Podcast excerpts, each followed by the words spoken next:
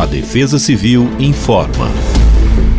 Neste sábado, dia 2, o sol predominará entre poucas nuvens, o que garantirá a sensação de calor e abafado em todo o estado de São Paulo. No decorrer das horas, a soma deste calor com a umidade proveniente do oceano criará condições para pancadas de chuva forte, seguidas por raios e vento. Até o momento, os modelos não indicam risco para acumulados expressivos, porém, como haverá temporais, recomenda-se atenção em áreas mais moderáveis. Na região metropolitana da capital, a mínima será de 18 e máxima de 28 graus.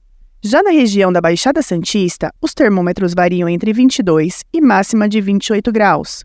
Em épocas de calor e chuvas de verão, a melhor forma de combater a dengue é evitar reprodução do mosquito Aedes aegypti. Por isso, não deixe água parada em vasos, pneus, baldes e mantenha caixas d'água limpas e fechadas. Defesa Civil do Estado de São Paulo.